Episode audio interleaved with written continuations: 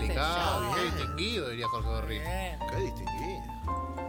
Se ve que me grabaron cuando yo estaba ensayando. Eh, usted es Claro, pianista. usted es pianista. Como un Stevie Wonder. No, peor. Pensé que iba a empezar diciendo yo soy tu amigo fiel. Claro, sí. claro. Yo soy tu amigo Cher. Yo soy tu amigo Cher. Yo soy tu amigo Cher. Tocó Bueno, la barba. eh, listo, listo, porque le vamos al- al- ya le arruinamos una columna a Marcos Marín y quieren arruinar otra, por favor. Ya está, lo Ariel. presentamos así, cantando. Eh, bueno, después de todo este juego poético que me han obsequiado, pienso que reflexionaría sobre la poética justamente de ustedes, uno de los más grandes escritores que tuvo la Argentina y que hicieron un largo desarrollo en el periodismo deportivo, cosa que le costó, cosa que le costó quedar fuera del escenario de los grandes escritores. Lo digo de nuevo, hubo un tiempo que puede ser este tiempo en el que si vos escribís, escribís, escribís, te desarrollás eh, en la literatura y te desarrollás en la prensa deportiva, quizás, quizás el- el- lo que se llama el canon literario te deje afuera. Más fácil todavía. Vamos a hablar de un amigo de Borges. Bien, volvemos con Borges. Sí, pero Borges acá es, a ver, alguien, un- Borges era un muchacho joven en la década del 20, aunque no nos cueste, Borges fue joven. Sí, claro, también. claro, claro. Sí, sí. No es como Bor- un uruguayo que no hay. Claro. El uruguayo nace No grande. como los suizos, que son todos. No, viejos. no, no, claro. Hay gente. Borges y Ezequiel Fernández Moore fueron jóvenes alguna vez, pero no nos imaginamos eso.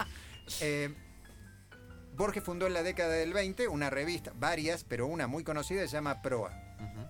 Casi todos los escritores con los que fundó esa revista célebre hoy son plazas, calles, bibliotecas. Este señor no tuvo ese destino y escribía maravillosamente. Se llama Pablo Rojas Paz, tucumano, jugador de Atlético Tucumán, Bien. Bien. como el chino Rojas, con quien, a quien hemos escuchado hace un rato, jugador del tiempo fundacional del Atlético Tucumán. Atlético Tucumán es un equipo surgido de una, de una experiencia ligada al sistema escolar en, en Tucumán y eh, del más prestigioso colegio en ese momento de la ciudad, y, y él fue allí. El papá de Pablo Rojas Paz quería que fuera sacerdote, no. Que No. fuera médico, no. Y de tanto querer que fuera fuera, Rojas Paz se fue de Tucumán y se vino a Buenos Aires. De algo hay que vivir. De algo hay que vivir. ¿Cómo vivía? ¿De qué vivía Rojas Paz? Vivía del periodismo. Entró en varios diarios y en el diario donde, usando un verbo que a mí no me gusta demasiado para esto, podríamos decir que se consagró es el diario Crítica, que salió de- desde 1913, el más célebre quizás diario de ese tiempo de la Argentina. Rojas Paz escribía de teatro, escribía de literatura, escribía de lo que fuera. Y un día, a instancias de Natalio Botana, el dueño del diario, se volvió cronista deportivo. Y se volvió otro que Rojas Paz. O sea, siguió siendo con Borges, con todos esos amigos, Rojas Paz, que escribía, eh, fue premio municipal de literatura, eh, era un tipo que escribía, que hacía poesía, que hacía ensayos, que hacía novelas, que hacía cuentos, y que al hacer periodismo deportivo se volvió el negro de la tribuna. El negro de la tribuna, Bien. el más célebre cronista de ese tiempo, con ese seudónimo. ¿Qué pensaba del periodismo deportivo el negro de la tribuna? Tenemos desde anteayer una posibilidad extraordinaria de descubrirlo. Porque de Rojas Paz teníamos sus libros, muy fuera de circulación, murió en 1956, había nacido en 1896, tres años más grande que Borges, que ya era viejo en ese momento, diría Javi Lanza. Era Benjamin Button. Claro. Claro, claro. Em, pero la Biblioteca Nacional acaba de publicar en formato digital, no está en papel, ahora vamos a explicar cómo bajarlo y gratis. Pablo Rojas Paz va a la cancha, las crónicas futbolísticas de El Negro de la Tribuna. Un hallazgo. Un gran jugador argentino que está en Europa que sabía de la existencia de Rojas Paz que me dijo, no digas que quería leer esto porque me van a cargar eh, los que yo no les doy bola con algunos libros que me mandan, me dice, por fin salió esto. Ayer. Tiene un estudio preliminar y una compilación a cargo de Germán Ferrari, que es un gran comunicador, un gran periodista, alguien que ha estudiado muchísimas estas cosas, y salió el libro. ¿Qué pensaba del periodismo deportivo Pablo Rojas Paz, que era, por ejemplo, comentarista de radio con Lalo Peliciari, o sea, el antecesor de Muñoz? El cronista deportivo debe saber captar con toda exactitud lo que sucede en el ring, en la cancha, en el field, en el ground. Y esto no es fácil. En los ambientes intelectuales hay una subestimación por la crónica y por los que hacen esta suerte de periodismo. El que no sirve para nada en el periodismo, sirve para hacer una crónica deportiva. Esta visión tan vulgarmente difundida es falsa de toda falsedad. Porque si se considera con toda equidad el asunto, se llega a la evidencia de que la relación deportiva es más antigua que el mismo periodismo. Y lo curioso es que si se entra a rastrear en las diversas épocas de la literatura, nos encontramos en los grandes poemas y novelas con páginas que tienen un verdadero tono deportivo. Y por otra parte, grandes figuras de las letras no han desdeñado el hacer periodismo de deportes. Esto lo escribió cerca del fin de su existencia eh, Rojas Paz, en los últimos años. Dice más, esto de que un joven literato, promesa de las letras nacionales, esperanza de la literatura americana, hubiera descendido a hacer fútbol, no dejó de causar sorpresa en nuestro, y uso una palabra que jamás, jamás le leí a nadie en el periodismo, en nuestra suberacia ambiente. Tipo- Suberacia. Suberacia, tarea para el hogar. Yo era un loco que no tomaba nada en serio, que pensaba como Sartre, como Jean-Paul Sartre, que la vida es una pasión inútil. Me cerraba para siempre jamás las puertas de las academias. Ya era un maldito entregado al populacho. Para chocarme, mis compañeros ya no me saludaban. Adiós, Rojas Paz. Sino que me decían, ¿qué tal, negro de la tribuna? Le estaba quitando seriedad al oficio de escribir. A mí, como a Martín Fierro, todo trabajo me resultaba función. Para mí era muy divertido hacer fútbol. Se me despertó una pasión desatentada por lo deportivo. Y no solo me ocupaba de fútbol, sino de toda clase de deportes. Claro que por la paga no debía ser, puesto que yo recibía de la fuerte empresa periodística en que trabajaba tan solo 10 pesos por gasto del partido. Pero no olvidemos que esos diarios eran los líderes de las aspiraciones populares, lo que no les impedía explotar a sus redactores hasta volverlos tuberculosos.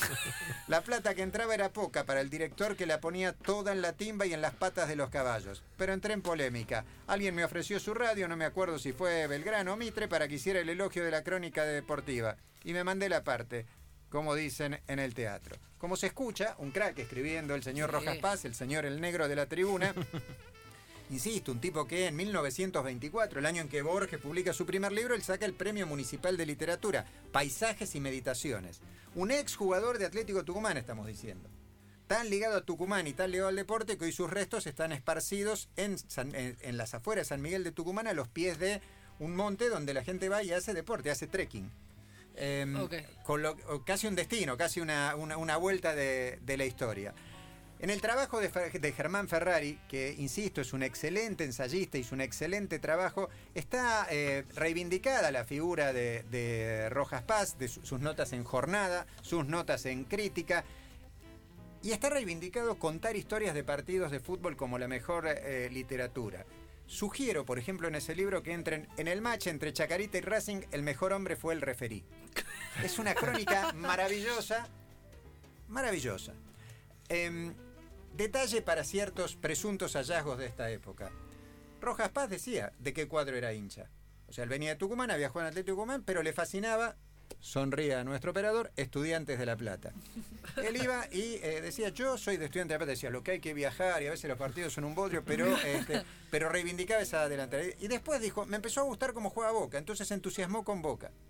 Y lo decía y discutía con los hinchas desde su condición del negro de la tribuna eh, y, y discutía por su por, por su presunta eh, falta o por su presencio, pre- pre- presunto exceso de objetividad. Y claro, porque los hinchas del equipo para el que él hinchaba decían, vos estás diciendo que los otros jugaban bien. Y construyó una labor extraordinaria. En 1947, busquen, busquen, edi- Ediciones Nogal sacó un libro hermoso que se llama El fútbol argentino. Busquen, busquen no quiere decir mamá, tía, eh, amores míos de distinto orden, si es que alguno todavía tiene alguno, vayan a la librería y cómprenme eso de regalo. No está en las librerías en general. Hay que buscar. El fútbol argentino es un trabajo que historiza, que revisa equipo por equipo el fútbol ar- argentino. eh, tiene un prólogo de Rojas Paz. Y en 1955, un año antes de que Rojas Paz, el amigo de Borges, el amigo de Ricardo Guiraldes, o sea, del señor que hizo Don Segundo Sombra, el amigo de toda la élite literaria en la Argentina, pero que era un gran cronista deportivo y no tenía contradicciones, escribió un texto revisando su historia entera de cronista deportivo en Historia del Fútbol Argentino, que es un libro de varios tomos, un poquito más fácil de conseguir que el que dije antes, que eh, también revisa la historia del fútbol argentino y que le pidió a los grandes periodistas de la época que contaran una historia. ¿Cómo se consigue este libro que editó, compiló eh, y, y nos hizo descubrir Germán Ferrari. Pablo Rojas Paz va a la cancha. Las crónicas futbolistas del negro de la tribuna que circula desde hace un día y medio. Ustedes van a la página. Todos saben prender una computadora. Sí. Atento, Sí. porque acá está la papa. La clave. Gratis. For free. Gratis. Veo los ojos desmesurados de nuestra producción abalanzándose sobre computadores que aún no tienen. Entran a la página de la Biblioteca Nacional, que es bn.gov con b corta, punto ar. bn.gov.ar. Buscan ahí, hay una referencia que dice colecciones digitales. Adentro de las colecciones digitales, o sea, los libros que están digitalizados, archivados y todo eso, hay libros publicados por la biblioteca. Dentro de los cuatro rubros que, rubros que hay en colecciones digitales, uno es libros publicados por la biblioteca. Van a encontrar muchos. Ahora, como salió anteayer, van a encontrar primer libro, Pablo Rojas Paz va a la cancha, las crónicas futbolísticas del negro de la tribuna. O sea que lo van a bajar muy fácilmente. Van a encontrar algunos recortes de aquel tiempo, una sección preciosa de crítica que se llamaba El partido de ayer, con lo cual no inventamos demasiado, pero heredamos cosas muy valiosas y ahí van a descubrir un mundo mm, extraordinario. Uno de los subtítulos que tiene eh, el estudio de Germán Ferrari sobre, sobre Pablo Rojas Paz dice Reír con el lector. Y de eso se trata. Rojas Paz con sus crónicas nos hacía llorar, nos hacía pensar, nos hacía analizar el fútbol, nos hacía rimar a la gente y también nos hacía reír. Un capo escribiendo, murió en 1956, casi todo lo que escribe parece escrito no solo ahora, sino mañana. Vayan y traten de leerlo, sugerimos sin amabilidad porque esto es casi obligatorio, si queremos entender esto.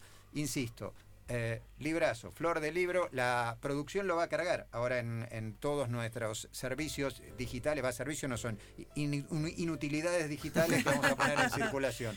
Pablo Rojas Paz va a la cancha, las crónicas futbolísticas del negro de la tribuna, estudio preliminar y compilación a cargo de Germán Ferrari, publicado por la Biblioteca Nacional. Celebramos que la Biblioteca Nacional publique cosas que tienen que ver con el fútbol, con la vida y al negro de la tribuna. Léanlo, no les va a cambiar la vida, les va a volver la vida una oportunidad para disfrutarla leyendo. Hasta acá llegamos y como diría el negro de la tribuna, la revancha es la semana que viene.